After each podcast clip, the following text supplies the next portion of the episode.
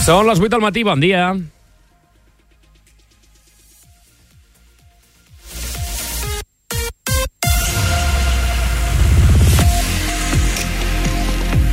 Supermatí. El despertador informatiu del Baix Empordà. Bon dia, com esteu? Són les 8 del matí d'avui, que és dimarts 18 d'abril del 2023. Avui, dia de núvols, no podem descartar algun ruixat en algun moment del dia i les temperatures que estaran més a ratlla i no es disparen encara en espera del final de la setmana. Ara mateix tenim registres de 12 graus a Palafrugell, 11 a Verges i 11 a la Bisbal i, com dèiem, temperatures que no pujaran en principi més enllà dels 20 graus.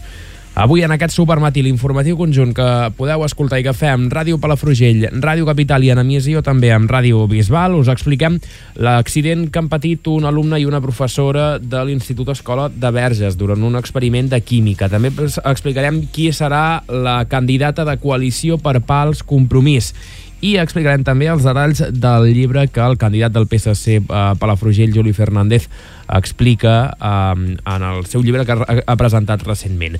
També, si voleu saber quantes multes ha posat en una setmana al radar itinerant de Montràs, escolteu el Supermatí perquè us ho explicarem ara de seguida. I eh, també explicarem com l'Ajuntament de Palamós ha lliurat a títol pòstum a l'exalcalde Josep Ferrer l'escut de Solapa de la Vila, que és una de les distincions del municipi. Ara mateix són les 8 i 2 minuts.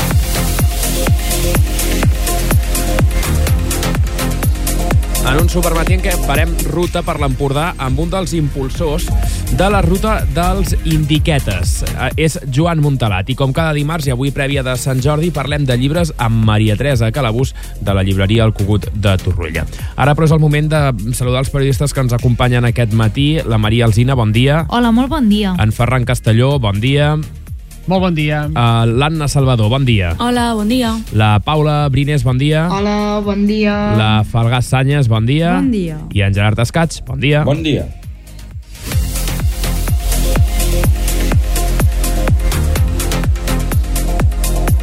Una professora i un alumne eh, pateixen cremades durant un experiment de química a l'Institut Escola de Verges. Els fets han tingut lloc aquest dilluns poc després de les dues de la tarda. La professora i els alumnes experimentaven amb una mescla on, entre d'altres, hi havia alcohol, sucre i bicarbonat. El SEM ha activat dues ambulàncies i l'helicòpter medicalitzat i els ha traslladat a l'Hospital de la Vall d'Hebron. Coalició per Pals, Compromís, presenta a Marisol Perea com a candidata a l'alcaldia de les eleccions municipals. Durant l'acte, la candidata va destacar la importància que Pals pugui comptar amb un nou POM, ja que l'actual és de 1985. Perea va explicar que d'això en depèn el tipus de desenvolupament que hi haurà al municipi i va alertar de la dificultat dels joves per poder pagar els elevats preus de l'habitatge de la població.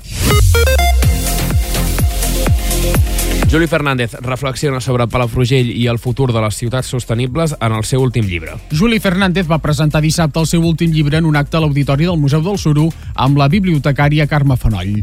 El candidat del PSC a les eleccions municipals i cap de l'oposició reflexiona sobre les ciutats sostenibles del segle XXI i la realitat socioeconòmica de Palafrugell. El radar itinerant de Montràs detecta 35 sancions durant l'última setmana. Aquestes caixes pel radar es van instal·lar davant la seu de la Caixa Montràs, davant la botiga Greenfood, a la zona dels concessionaris del municipi, davant de la pizzeria Milano i a l'Avinguda Palafrugell. L'alcaldessa del municipi, Vanessa Pairó, destaca que la instal·lació d'aquest radar i les cinc caixes al municipi ajudaran a reduir l'accés de velocitat a la zona. Per cert, encara pel que fa a mobilitat, Palafrugell ha instal·lat gàlips per limitar l'estacionament d'autocaravanes. L'objectiu és evitar el campament de persones en determinats espais del municipi i que causen molèsties al veïnat. Els limitadors d'alçada se situen a l'entrada dels dos aparcaments al final de l'autovia del mar.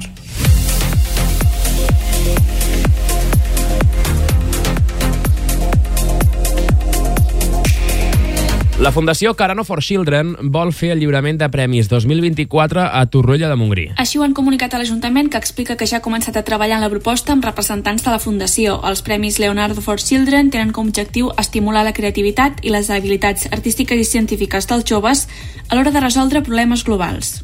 I l'Ajuntament de Palamós lliura l'escut de la solapa de la vila a títol pòstum a l'exalcalde Josep Ferrer Figueres. Josep Ferrer Figueres, que va ser alcalde de Palamós entre el 1985 i el 1996, va morir el passat 6 de març. Amb l'acte d'aquest diumenge es feia efectiu l'acord del ple municipal del passat mes, en el qual es va aprovar per majoria concedir a títol pòstum l'escut de la solapa de la vila en el seu grau més elevat i, per tant, en la modalitat d'or a Josep Ferrer, en agraïment a l'aportació realitzada al municipi. Neus Mar porta Dones de Sal a Palafrugell per Sant Jordi. L'espectacle combina música, dansa, imatge i paraula per visibilitzar les dones del món del mar i es va representar al Palau de la Música. Aquest diumenge a les 8 del vespre arriba a Palafrugell i ja es poden comprar les entrades a palafrugellcultura.cat. I també Palafrugell reconeix el Club Handbol Garbí com a millor entitat esportiva. També els esportistes Mariona Frigola, Xavier Mayoral i Esther Hidalgo. Erundino Álvarez va rebre la medalla de l'esport de Palafrugell, Miquel Pucurull com a convidat d'honor i Marta Alemany com a ambaixadora de l'esport palafrugellenc. Unes 200 persones van assistir a la gala al Teatre Municipal de Palafrugell diumenge al vespre. Les 8 i 6 minuts.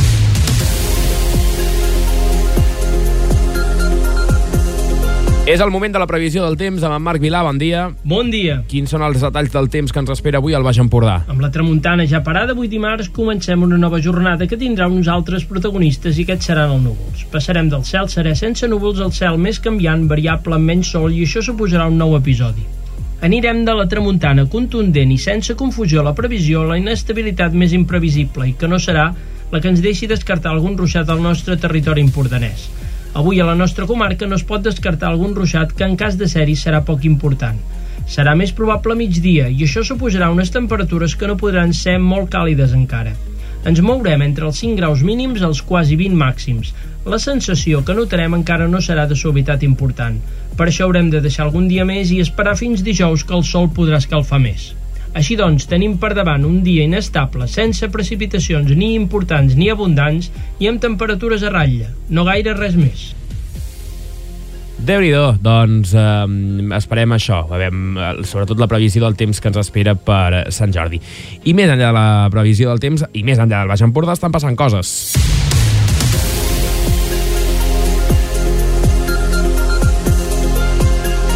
Com per exemple que la Vall d'Hebron fa el primer transplantament de pulmó al món amb robot sense obrir el tòrax. És un canvi de paradigma en la cirurgia del transplantament de pulmó i un canvi radical pels pacients. Després, de fet, podem estar parlant d'un abans i un després en la història dels transplantaments que canviarà la manera de fer de tot el, de tot el món. Ho ha fet l'equip de cirurgia toràcica i transplantament pulmonar de la Vall d'Hebron, creant una nova tècnica completament robòtica, molt menys invasiva que l'actual, amb una incisió d'uns 8 centímetres per sota de l'estèrnum i just per sobre del diafragma. Per allà es treuen el pulmó malalt i l'introdueixen al del donant. La nova tècnica que esperen anar perfeccionant s'oferirà de moment als pacients molt seleccionats i estan convençuts que això canviarà la manera d'operar arreu del món.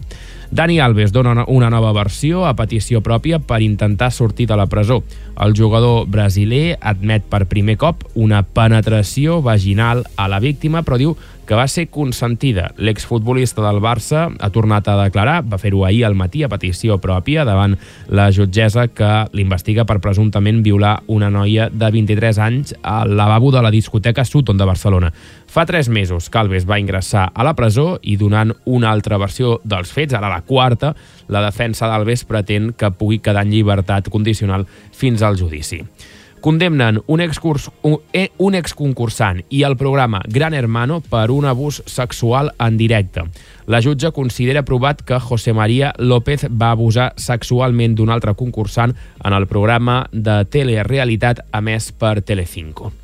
El teatre amb segell català triomfa als Premis Max, la coreògrafa Làlia Iguder, l'òpera participativa La gata perduda i els intèrprets Pere Arquilloé i Marina Sales han estat entre els guardonats de la gala que s'ha fet a Cádiz. I Carla Simón finalment no anirà a la llista de Junts eh, per eh, Catalunya al seu poble. Diu que la, el seu suport al candidat del seu poble s'ha descontextualitzat. La cineasta Carla Simón s'ha fet enrere i no participarà com a suplent a la candidatura local de Junts a les planes d'Hostoles, a la Garrotxa. La setmana passada, la notícia de la seva incorporació a la llista va provocar un bon grapat de reaccions a través de les xarxes socials i ara Carla Simón se n'ha desdit. Les 8 i 10 minuts.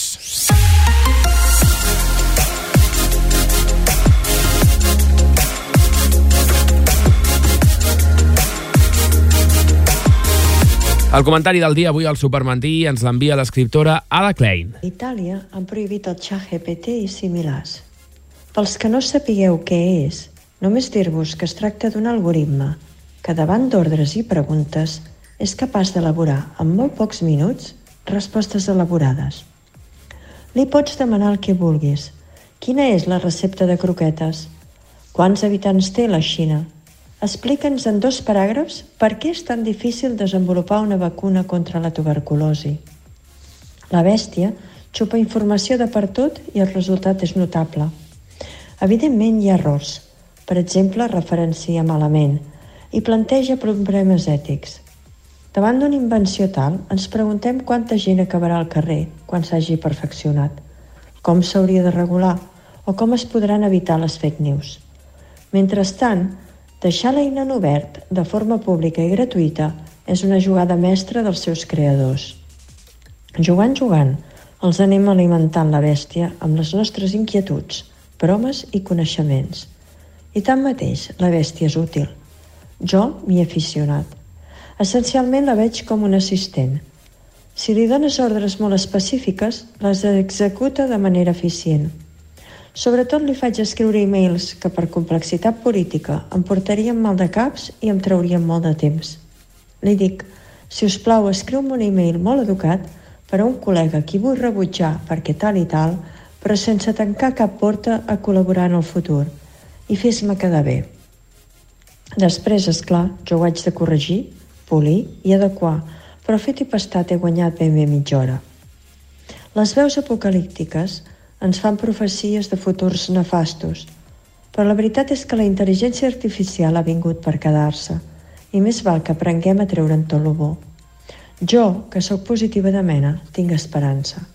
Al capdavall, quan es va fer el tren, també es devia denostar. Tota la part creativa que hi ha en nosaltres per viure, i si ens treu feina podrem dedicar-nos a la vida contemplativa. I en quant a que prenguin molt i molt i s'acabin rebel·lant en contra nostra, jo per si de cas sempre li parlo amablement, perquè si mai ens venen a matar, de casa meua passin de llarg. Fantàstic, gràcies a Klein. Per cert, li he demanat a la intel·ligència artificial que escrigui dues frases per agrair-te el comentari del dia i diu Vull expressar la meva més sincera gratitud cap a l'escriptora Ada Klein per les seves paraules inspiradores en el programa Supermatí d'avui. El seu comentari m'ha fet reflexionar i em deixa una gran dosi de motivació. Aquesta és una opció. L'altra opció és estic molt agraït per les paraules de l'escriptora Ada Klein en l'últim programa del Supermatí. Les seves reflexions han estat una font d'inspiració i m'han ajudat a veure les coses d'una perspectiva diferent.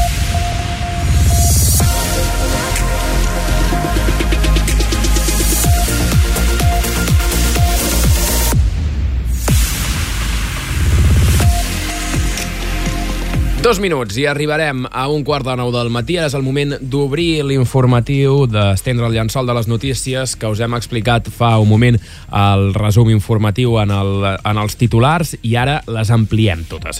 I la primera notícia del dia ens porta a Verges, perquè una professora i un alumne de l'Institut Escola de Verges han patit cremades aquest dilluns durant un experiment a la classe de Química. Els fets han tingut lloc aquest dilluns poc després de les dues de la tarda. La professora i els alumnes experimentaven amb una mescla on, entre d'altres, hi havia alcohol, sucre i bicarbonat.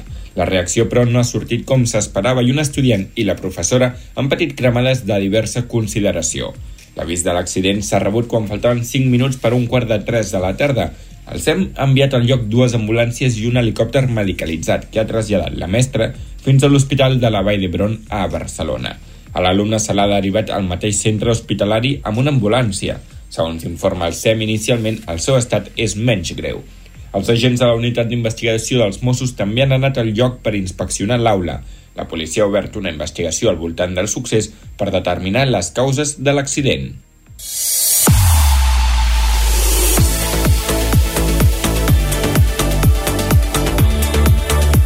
Coalició per Pals Compromís presenta Marisol Perea com a candidata a l'alcaldia per les eleccions municipals. Durant l'acte de presentació, la candidata va destacar la importància que Pals pugui comptar amb un nou pla d'ordenació urbanística, ja que l'actual és de l'any 1985. Perea va explicar que d'això en depèn el tipus de desenvolupament que hi haurà al municipi i va alertar de la dificultat dels joves per poder pagar els elevats preus de l'habitatge a la població. Perea planeja per Pals un creixement econòmic sostenible i realista i un model econòmic encarat a oferir activitats durant tot l'any.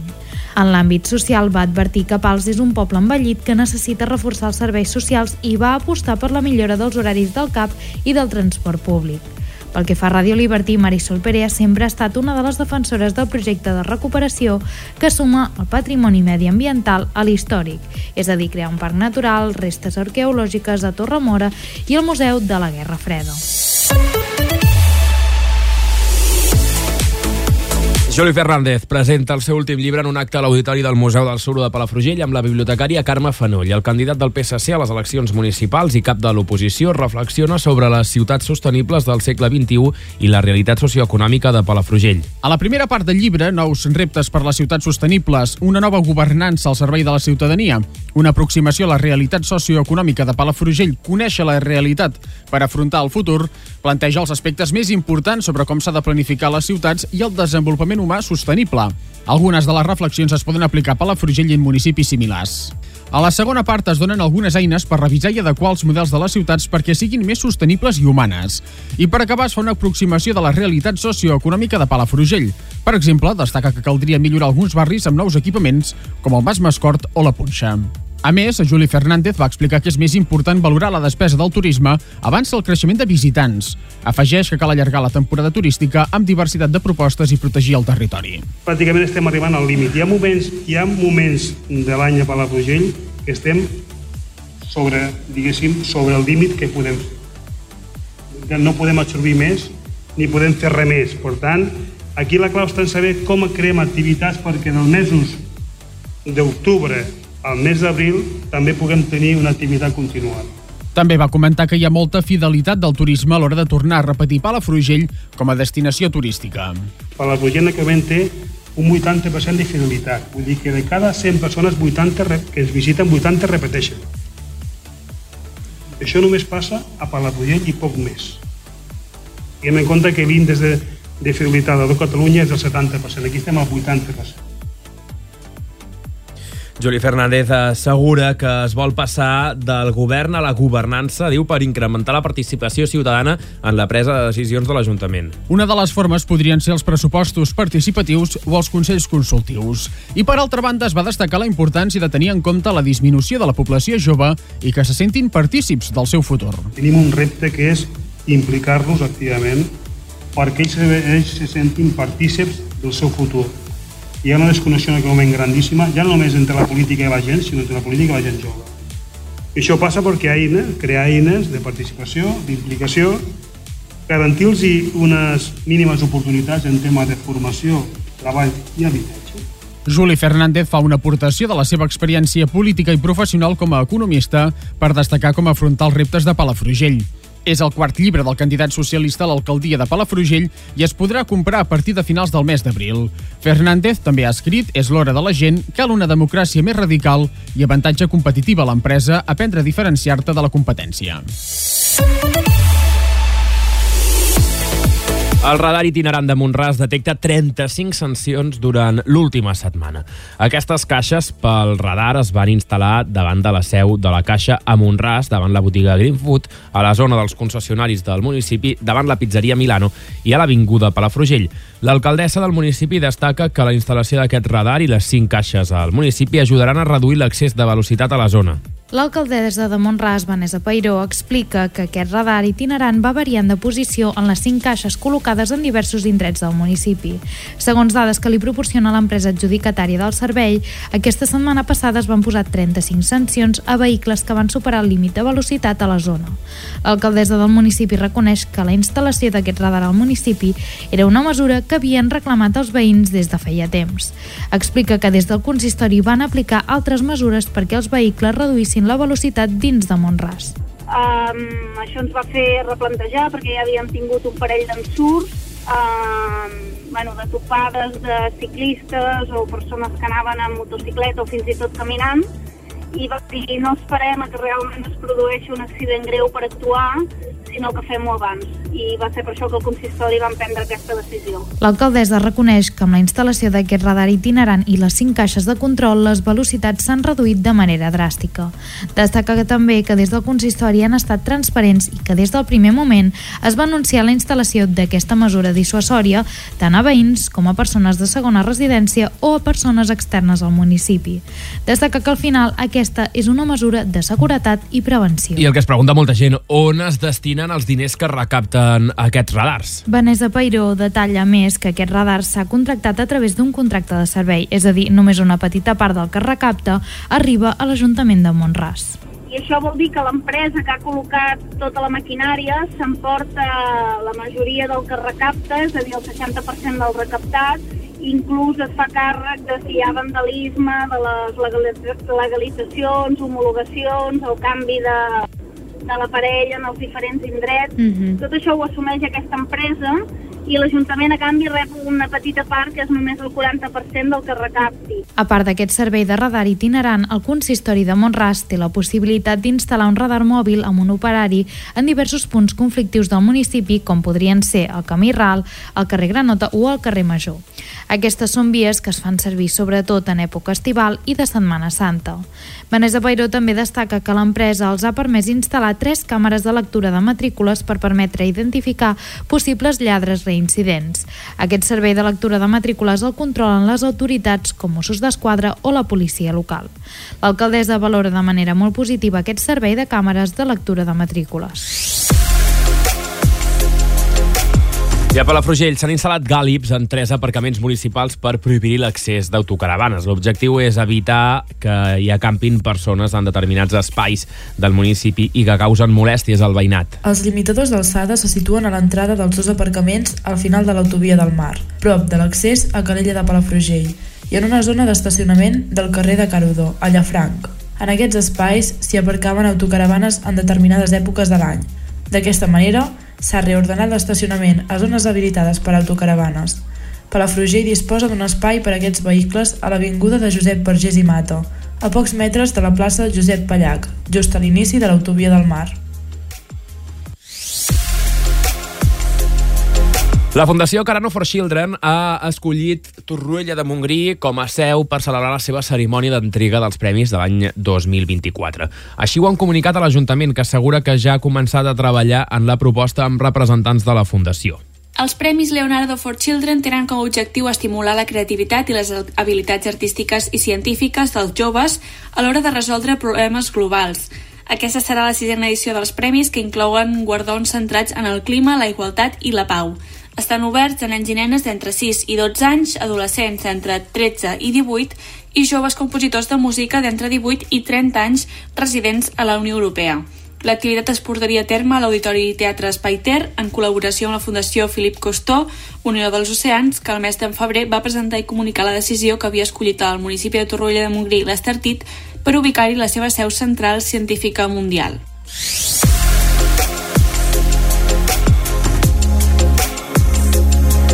La Sala Noble de l'Ajuntament de Palamós va acollir aquest diumenge l'acte de lliurament de l'escut de Solapa de la Vila a títol pòstum a Josep Ferrer Figueres, alcalde de Palamós entre 1985 i 1996. L'acte va ser presidit per l'alcalde de Palamós i va comptar amb la presència de la família de Josep Ferrer, d'integrants del consistori municipal, així com d'ex-regidors i companys d'equips de govern de l'exalcalde, de representants d'entitats locals i de la societat palamosina. Amb l'acte d'aquest diumenge es feia efectiu l'acord del ple municipal del passat mes en el qual es va aprovar per majoria concedir a títol pòstum l'escut de solapat de la vila i, per tant, en la modalitat d'or. El Josep Ferrer en agraïment a l'aportació realitzada al municipi durant la seva tasca com a alcalde de Palamós. Durant l'acte institucional, l'alcalde de Palamós, Lluís Puig, va lliurar l'escut de solapa de la vila i d'una placa commemorativa a la vídua de Ferrer, Roser Nadal. Josep Ferrer va morir el passat 6 de març als 82 anys, després d'una llarga malaltia. A motiu de la mort de l'exalcalde, l'Ajuntament de Palamós va decretar dos dies de dol oficial, període en el qual la bandera del balconada de l'edifici consistorial va onejar a mig pal sé del mar, potser ho sé tot o potser res, però en aquest mar vull viure. De qui és el mar, deu ser del fort i del valent Neus Mar interpretarà Dones de Sal en el concert de Sant Jordi al Teatre Municipal de Palafrugell. L'espectacle combina música, dansa, imatge i paraula per visibilitzar les dones del món del mar i es va representar, recordem-ho, al Palau de la Música. L'espectacle empodera la feminitat silenciada del món del mar, la seva explotació i la cultura marítima. Neus Mar va decidir combinar disciplines per reflexionar sobre la poca presència de la dona en la vanera. Explica al Supermatí que l'any 2017 ja havia compost una vanera per explicar una història marinera amb una dona protagonista. I vaig crear aquesta vanera i d'aquí també va sorgir la idea de dir, ostres, potser estaria bé fer un espectacle en la qual les remendadores i les dones dels pescadors que feien una feina molt important, molt invisibilitzada, um, que no han tingut mai la, potser el reconeixement que es mereixen, doncs dedicar-los tot un espectacle. Dones de Sala es divideix en tres parts. S'expliquen històries de protagonistes reals, es reflexiona sobre el mar, la immigració i el medi ambient i finalment es parla de la passió. Hi ha vídeos també en aquest espectacle, surten dos vídeos de la Pat Bros, és una noia jove pescadora de, del Port de la Selva, i la Maribel Cera, que és un referent en el món de la pesca de les dones, que és de la Ràpita, i les anem a veure també, no? I elles ens expliquen tot el que els hi costa, no? Uh, ser pescador, ser pescadora, tant pescador com pescadora avui actualment, eh? Tot el que els hi va costar entrar en aquest món del mar i darrere de tot sempre hi ha la passió. Neus Mara explica que cada cop hi ha més reconeixement de les dones en el sector marítim, però encara hi ha molt camí per fer. Afegeix que el sector primari està molt tocat. Comporta molta gestió, molta administració, molts impostos, el que cobra un pescador, que és el que fa realment la feina dura, és molt, molt, molt, molt, molt poquet comparant amb, amb com trobem després el producte en el mercat i que diu que, i a més a més la Maribel ens deia, jo surto a pescar i si pesco, doncs tindré algun sou, si no pesco, uh -huh. doncs no, no? L'espectacle es va estrenar al Teatre La Gorga de Palamós i es va crear conjuntament amb el Museu de la Pesca. El 23 d'abril a les 8 del vespre es portarà a Palafrugell i ja es poden comprar les entrades a palafrugellcultura.cat. Sé tot el que l'àvia em va ensenyar. Són dones de sang Dones de Sal, l'espectacle de la Neus Mar que tindrem aquest diumenge amb concert de Sant Jordi al Teatre Municipal de Palafrugell.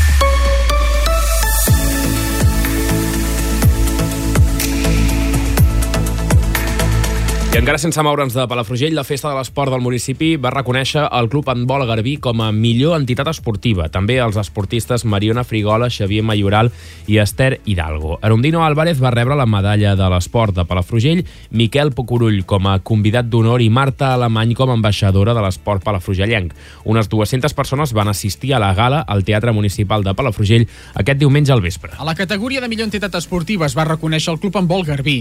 També es va guardonar Mariona Frigola Mató del patinatge artístic Palafrugell com a millor esportista femenina, Xavier Mayoral Jové del Club Vela Calella com a millor esportista masculí i Esther Hidalgo Gómez del Club Rítmica Palafrugell com a millor entrenador amateur. Per altra banda, Erundino Álvarez Álvarez va rebre la medalla de l'esport de Palafrugell per la seva vinculació en el món del futbol. Es va reconèixer la tasca de Miquel Pucurull Fontova, corredor de maratons i escriptor, com a convidat d'honor, i Marta Alemany Sánchez, jugadora palafrugellenca de futbol que juga a Mèxic com a ambaixadora de l'esport palafrugellenc. També es va homenatjar la gent vinculada a l'esport palafrugellenc que s'han jubilat darrerament, com són Josep Massa i Ramon Palaí. A més, es va recordar Maria Júdez, Jaume Granés i Pere Juscafressa. Ho explica el regidor d'Esports, Isidre Tenes.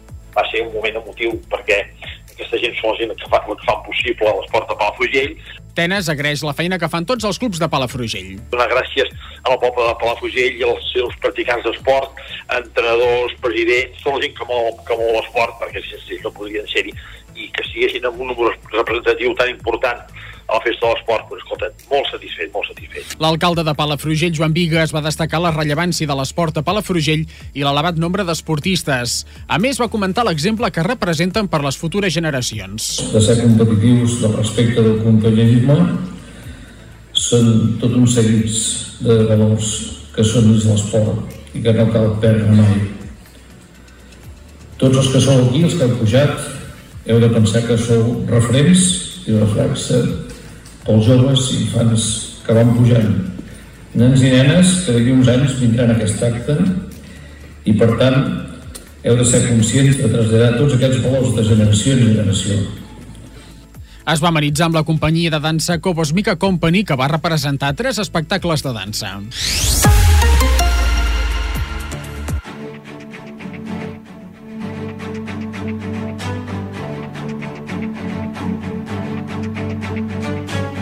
I ja ho sabeu que amb l'arribada del bon temps són molts els que agafen la bicicleta o la motxilla o caminen o pedalegen pel, pel Baix Empordà. Tot i això, neixen projectes per fomentar aquest esport al Baix i també a l'Alt Empordà i visitar alguns dels llocs més emblemàtics d'aquestes dues comarques.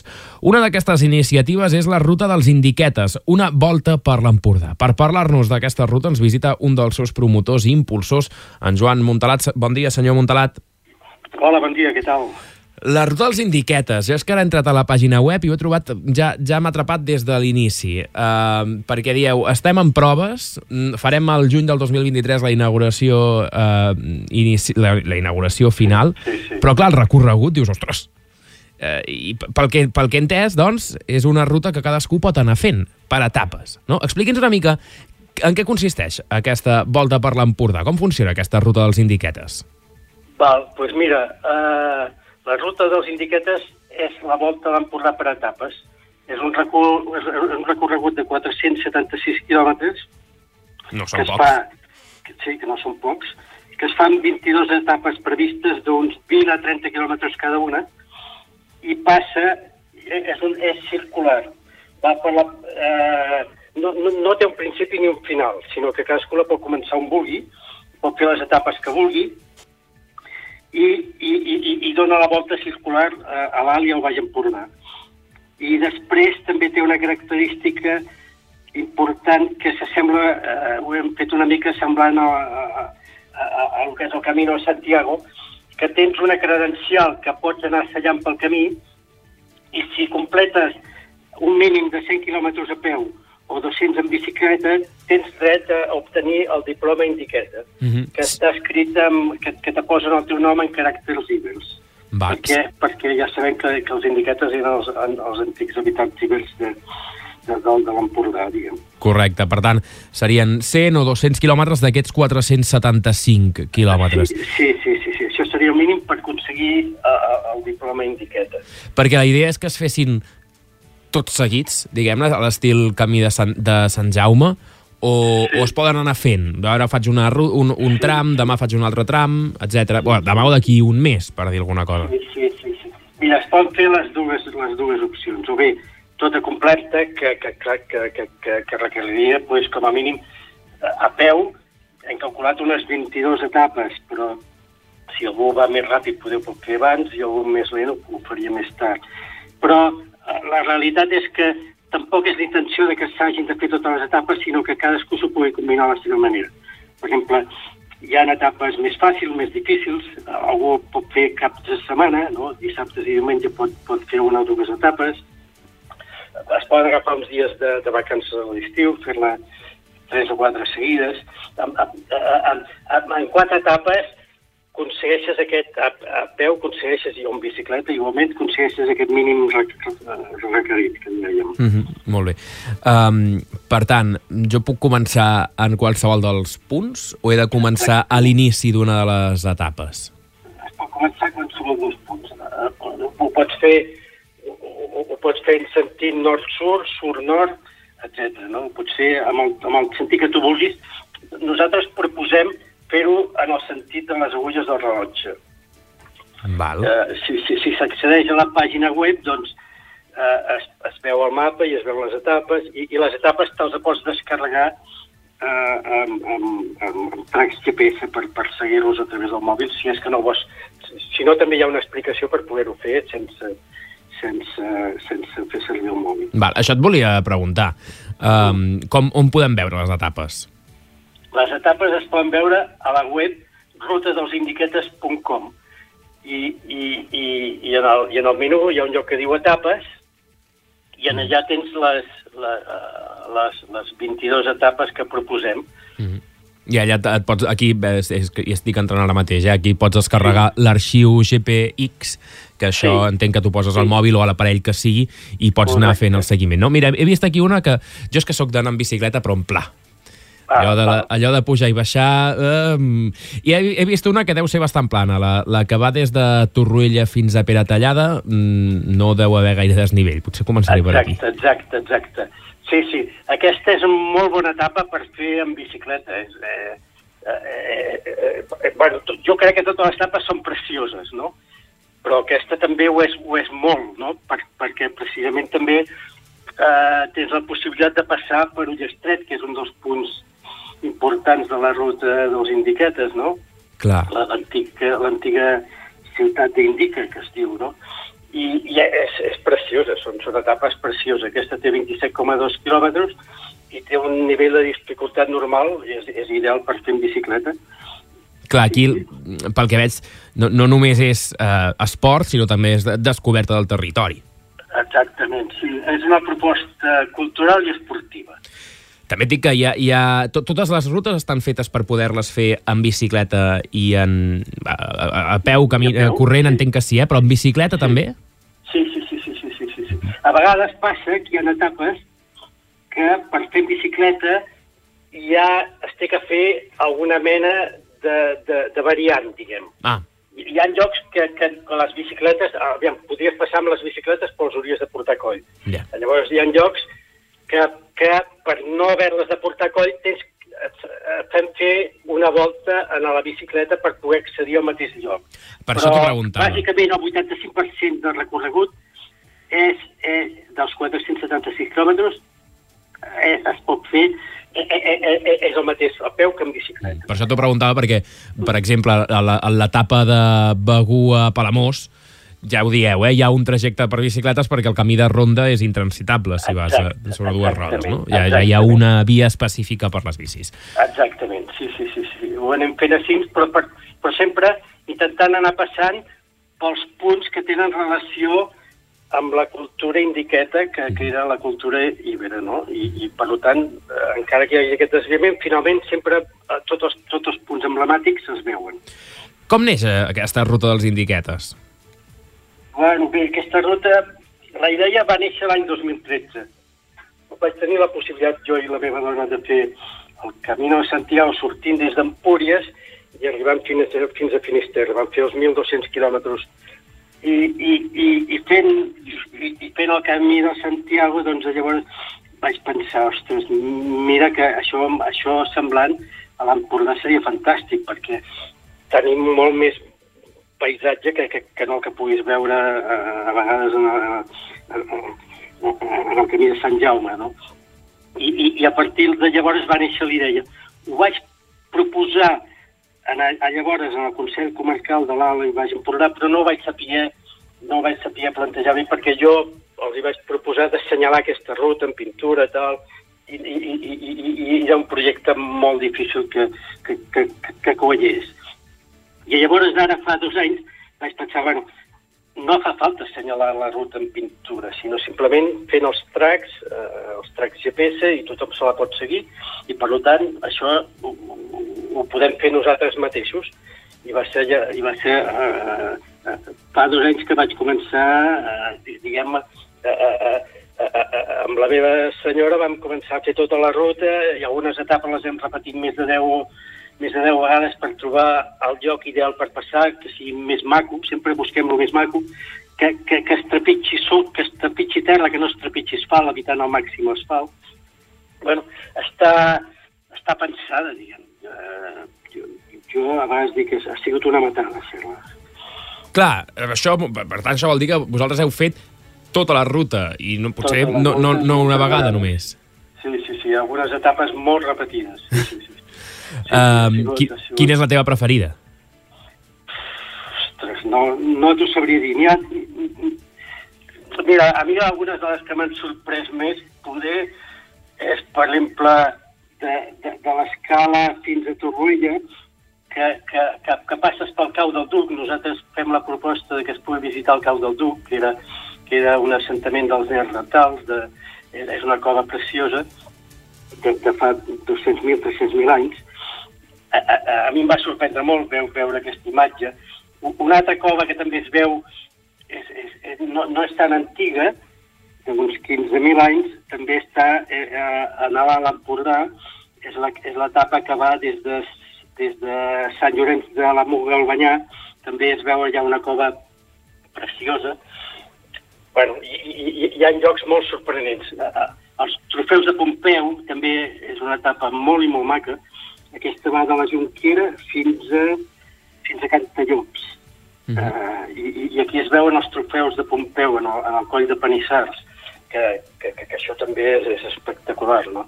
Bueno, n'hi ha moltes. Jo, jo crec que, que, que, que totes les, les etapes sorprenen. Jo crec que totes agraden. Doncs eh, ens apuntem a aquestes, aquestes, eh, aquests, eh, aquestes recomanacions, concretament. Després també veig a la pàgina web eh, que hi ha l'opció de fer reserves en, en allotjaments, no? Si algú ve de fora d'aquestes comarques i vol fer allotjaments, Sí, perquè sí, vosal, sí, entenc que vosaltres sou d'una agència de viatges. No, no, nosaltres no, no, no. No. La, la, la, la, no, no. No som agència de viatge, però sí eh, hem fet un conveni amb una agència de viatges. Que, que pugui ajudar a la gent que, que vingui de fora a, a, a, a trobar-los els hotels, els allotjaments que necessitin, etc. Sí, sí. Molt bé. Hi ha un conveni firmat i a través d'aquí ho poden aconseguir a través de la mateixa web. Sí. Parla'ns una mica, perquè ens ho has explicat abans, però així ràpid, però voldríem aturar-nos-hi una mica més. Com és aquesta credencial indiqueta que atorgueu a les persones que fan aquesta ruta dels indiquetes? Val, bueno, pues mira, la, la credencial indiqueta és, és com, és com la, la, la, és, és semblant a la credencial que s'assella que s'assella en, el, en, el camí, en, el, en el camí de Sant Jaume. Eh, i, i, i la tens que anar sellejant per, per, per poder confirmar que has fet aquest mínim de 100 quilòmetres a peu o 200 en bicicleta i, els, i te la poden sellar a qualsevol lloc on tu facis una despesa eh, dintre del recorregut. Pot ser un bar, pot ser un restaurant, pot ser un hotel, pot ser una botiga de comestibles, pot ser qualsevol lloc. I un cop, un cop uh, uh, uh, uh, te, te, tens la, la credencial indiqueta i vols obtenir el diploma indiqueta, pues, llavors eh, pots anar a un lloc eh, a Figueres que, que, que, que t'oferien el diploma aquest, o si no, a través de la web també pots enviar una fotografia de la, de la credencial amb les dades i, i, i, i, i, i, i l'enviaríem en el domicili. No? El diploma indiqueta està basat, està basat en, eh, està fet amb, amb, amb, amb elements ibers de, que, que es troben aquí a la comarca. Tot, tot, tot, tot el disseny té que veure d'alguna manera o altra amb, amb, amb, amb elements eh, eh, ibers de, de, de l'Alt i del Baix Empordà. Dèiem abans del principi que esteu en, en etapa allò de, de, de proves, no? Perquè la gent vagi testejant la, la ruta i pugui enviar eh, doncs, eh, suggeriments o possi- possibles errors. U, us ha arribat ja alguna, alguna recomanació? Creieu que, que aquesta eina col·laborativa, aquesta funció col·laborativa funcionarà? Sí, sí, sí, sí.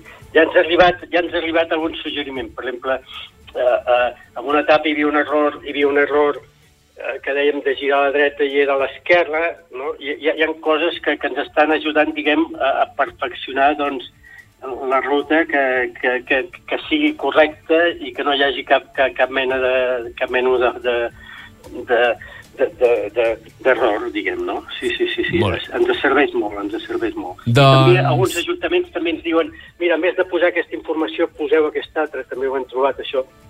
Per Ah. exemple, eh, eh, eh, eh, no sé, ara, quin cas m'acordo, espera, una ara, eh, aquí a, Sant Climent, Mhm. Sant Climent Sacebes, doncs ens van dir que en vez de posar l'adreça de la web que nosaltres havíem posat, poséssim una que es deia Visit, Visit eh, eh, Sant Climent, no? Vale. I, bueno, i hem canviat això i, bueno, i estem, l'estem adequant a, a, a, per, per, per, perquè sigui el màxim efectiva i, i, i el millor possible. Molt bé. Doncs rutadelsindiquetes.com és la pàgina web per Exactament. poder descarregar i consultar aquestes etapes eh, d'aquesta ruta de 22 etapes i 476 qui mm, quilòmetres que recorren de forma circular l'Alt i el Baix Empordà. Avui al Supermatí de Ràdio Palafrugell, Ràdio Capital i en emissió també a Ràdio Bisbal hem parlat d'aquesta ruta dels indiquetes amb un dels seus promotors i impulsors, Joan Montalat. Senyor Montalat, gràcies i bon dia. Vale, gràcies a vosaltres, eh? Bon dia. I que vagi molt bé.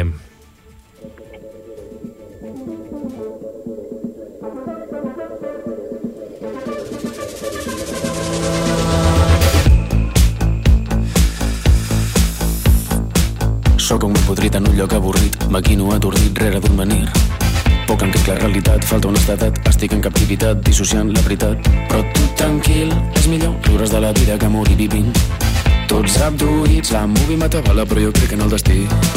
Una aparició m'il·lumina mitja... Escoltem Triquell, que va eh, estrenar-se al Festival Estrenes aquest cap de setmana amb molt bona nota, un resultat molt convencedor aquest concert de presentació del treball entre fluids al Festival Estrenes de Girona aquest cap de setmana. Absolut i fraudulent. Anem a encendre la metge. Canviaré aquesta festa. La moguda és aquesta, incrementa la música, sents la potència. Anem a encendre la metge. Canviaré aquesta festa. La moguda és aquesta, que ara arribo jo i te la diu amb la nova de Bom, bom, bom, bom, bom, bom, track. Ala, jugo, jugo, jugo, jugo, jugo, la. Bom, bom, bom, bom, track. Ala, jugo, jugo, jugo, jugo, la. Bom, bom, bom, bom, bom, bom, track. Ala, jugo, jugo, jugo, jugo, jugo, la. Bom, bom, bom, bom, track. Ala, jugo, jugo, jugo, la.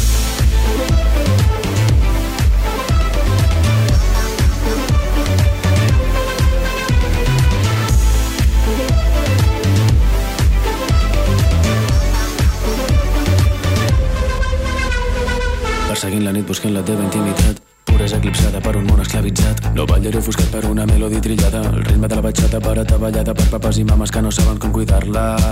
Hem vingut a liar un chicken, Joe S'ha escapat el teu pollastre, Joe Deixa't de donar la nota, Joe Una ronda de White Russian, Joe aparició m'il·lumina mitja festa. Fem alguna cosa que aquesta pària pesta. Papa para el paripé, un tiraré per la finestra. Tranqui, triqui, tu, tranqui, que ara això s'arregla. Una revelació, m'obre els ulls a mitja festa. Aquesta cerimònia és avorrida i somnolenta. I ara dinamitem la trama perquè deixi de ser un drama? La ridícula ballada d'un sol ús i fraudulenta Anem a encendre la metge. Canviaré aquesta festa. La moguda és aquesta, incrementa la música, sents la potència. Anem a encendre la metge. Canviaré aquesta festa La moguda és aquesta Que ara arribo jo i te la diu amb la nova triqui Bom, bom, bom, bom, bom, track Ala, jugo, jugo, jugo, jugo, jugo, la Bom, bom, bom, bom, track Ala, jugo, jugo, jugo, jugo, la Bom, bom, bom, bom, bom, bom, track Ala, jugo, jugo, jugo, jugo, jugo, la Bom, bom, bom, bom, track Ala, jugo, jugo, jugo, la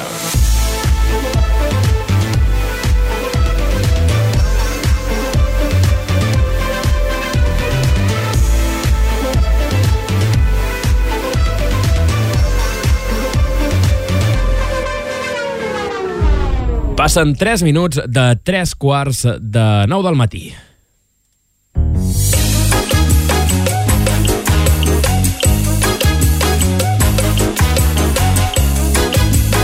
Llibres, autores i autors de l'Empordà, amb la Teresa Calabús. Connectem amb la llibreria El Cucut de Torroella de Montgrí per parlar de llibres. Maria Teresa Calabús, bon dia, com estàs? Hola, bon dia, molt bé.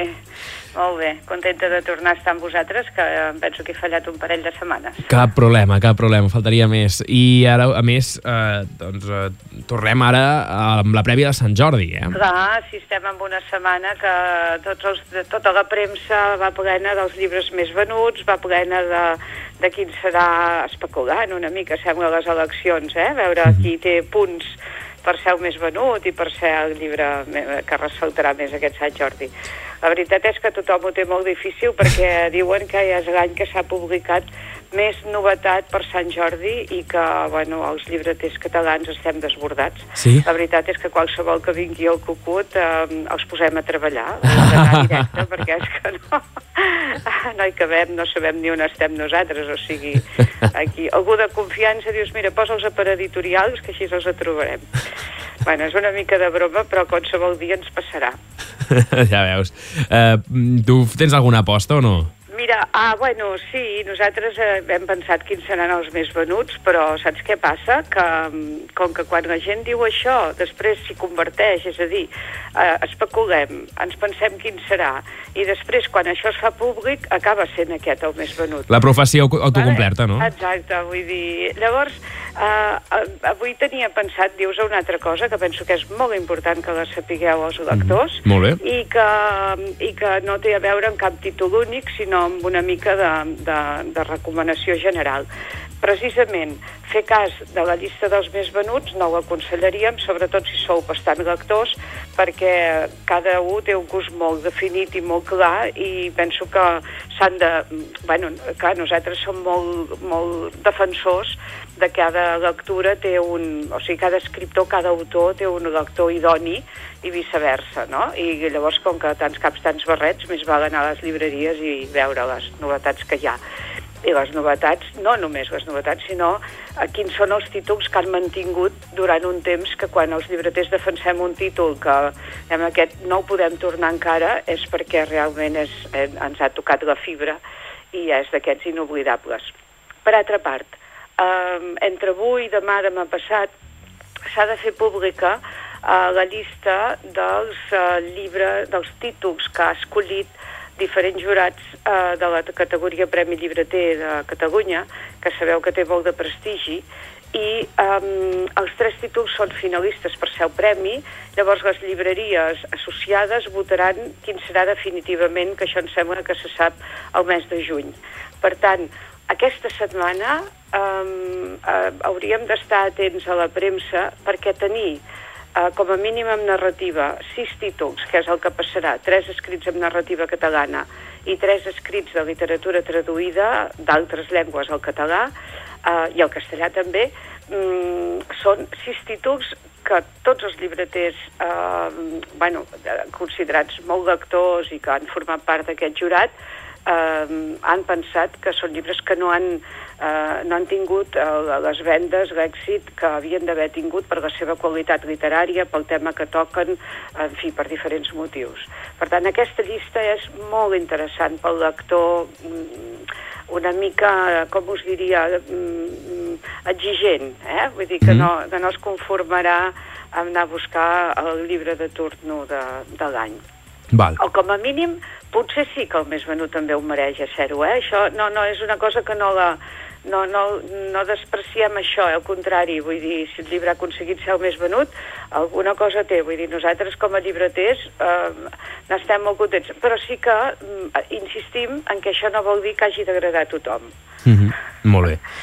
Eh? Llavors, atents en aquesta llista, creiem que s'ha de fer pública, eh, en tot cas, eh, us, abans de Sant Jordi s'hi fa, i bé, després el problema d'aquests casos és que com que ens agafa tots de sorpresa, doncs els llibreters Ja. no en tenim prous per tota la gent que pugui venir-los a buscar.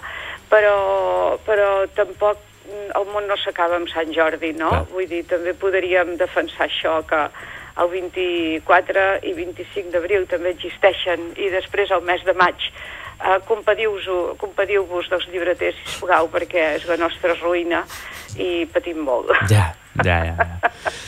Clar, eh, si haguéssim de fer allò... És que, clar, hi haurà la, la, en Bosch, en Xavier Bosch, hi haurà... Sí, de ple. mm, crims, no descartaria que estigués en la llista dels més venuts. Poder no? també, però bueno, no et deixis el Premi Llibreter, que la Gemma Ruiz amb les nostres mares segurament serà estarà a la llista. Aquest any hi, haurem, hi haurà una escriptora també en aquesta portada Ja, de, dels més venuts. no, estaria molt bé. Sí, la Gemma Ruiz, segur, vaja, pensem que sí, amb, amb en Xavier Bosch estaran o gairebé empatats. La Gemma algun- Ruiz va guanyar el Premi Pla, no? Uh, sí, espera, que ara t'ho dic. No, Sant Jordi. El Sant Jordi. El Va. Sant Jordi, que és allò, aquella publicitat que per Sant Jordi el Sant Jordi. Eh? Val. El títol és Les nostres mares. Mm. Vull dir que, que sí que aquests dos estaran molt, molt junts en la, en la recta final dels més venuts, Mhm. segur, i tant. I després ja ho hem dit, hi ha tant de llibre publicat, o sigui, hi ha, vull dir, um, en, en Mario Serra, que ha publicat, Eduard Márquez, que té una novel·la espectacular, 1969, hi ha la Imma Monzó, que feia anys que no publicava i ha publicat en anagrama. Hi ha l'Eva Piqué, um, hi ha la Marta Oriols, que també és una autora que s'ha consolidat amb tres novel·les. Um, aquests perquè siguin noms que vosaltres eh, de seguida reconeixeu. Vull dir, la Maria Mercè Roca, una autora que, no que, que, que els gironins l'hem seguit moltíssim, i ha tret una novetat a la Magrana que també bueno, posa, posa els pèls de punta. Vull dir, és una novel·la molt intensa i molt... mm, Ai, una mica d'aquestes que dius, Mm. ai, no sé si seguir o si parar, però no pots parar de llegir perquè t'ha enganxat, però és, és una mica... mm, eh, fa, fa por, jo hi va haver algun moment que la volia deixar. Ostres. fa por, sí, sí, la Maria Mercè Roca és una escritora molt potent. Um, hi ha molta... Bueno, Ferran Torrent, imagina, vull dir, com feia que no teníem un llibre d'en Ferran Torrent, en, en, Joan, en Lluís Anton Bauguenes, és que no, no pararíem, vull dir, uh, ja, us, ja n'hem parlat també d'en d'en uh, Martí Gironell, Sí. hi ha Care Santos, hi ha en Pep Coll, uh, hi ha la Colla Valls, um, en Dallós, en Xufo Llorenç, és que, és que, és que molt, molt, molt. Per això us dic, mira, racioneu-los i el mes de maig un cada setmana. ja t'entenc, ja.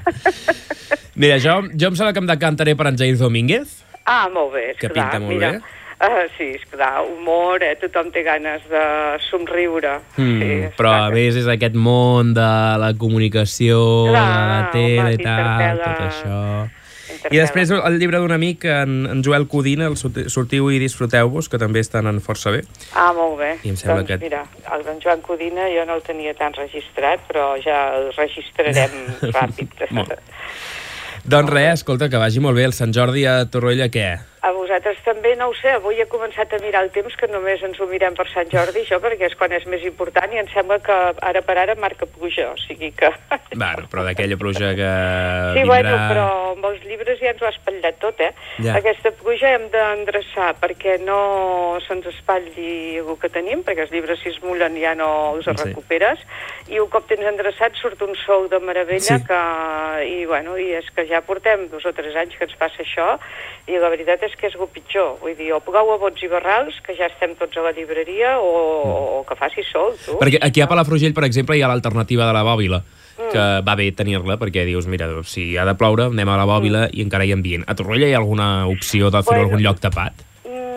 No, perquè tindríem l'espai ter, però com que s'hi fa molta programació, vull dir, normalment hi ha, hi ha, hi ha obres de teatre o el dia abans o després o el mateix dia, per tant, tenir-ho allò lliure per fer-hi una activitat així gran i portar parades no, no, no poden, no poden perquè, és clar, eh, tindrien hipotecat a l'espai ter en cas de pluja per, per això. Després el pavelló el tenim massa amunt per, perquè la gent pugi i després ja sabeu que tampoc se surt, vull dir que um, no hi ha un lloc cèntric obert, uh, la plaça és oberta, sí que hi ha les, les voltes, però no hi ha prou profunditat perquè s'hi pugui posar una parada i Ja. perquè hi puguin estar la gent.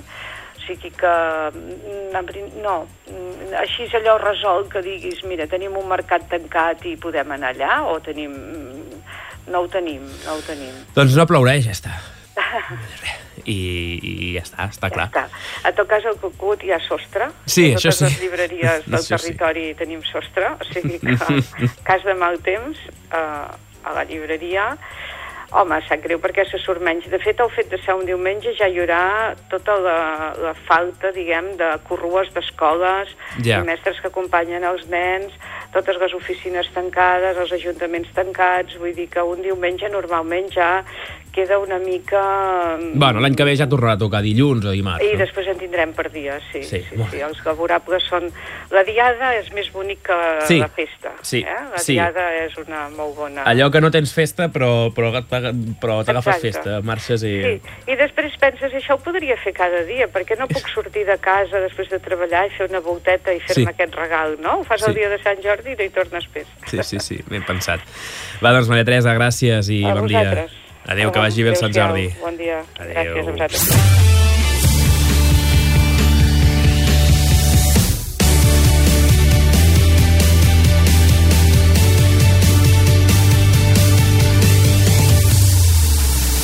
Vinga, acabarem el supermatí fent un últim, un últim repàs a la previsió del temps amb en Marc Vilà. Anirem de la tramuntana contundent i sense confusió a la previsió la inestabilitat més imprevisible i que no serà la que ens deixi descartar algun ruixat al nostre territori empordanès. Avui a la nostra comarca no es pot descartar algun ruixat que en cas de sèrie serà poc important. Serà més probable a migdia i això suposarà unes temperatures que no podran ser molt càlides encara. Ens mourem entre els 5 graus mínims als quasi 20 màxims. Així doncs, tenim per davant un dia inestable, sense precipitacions ni importants ni abundants i amb temperatures a ratlla.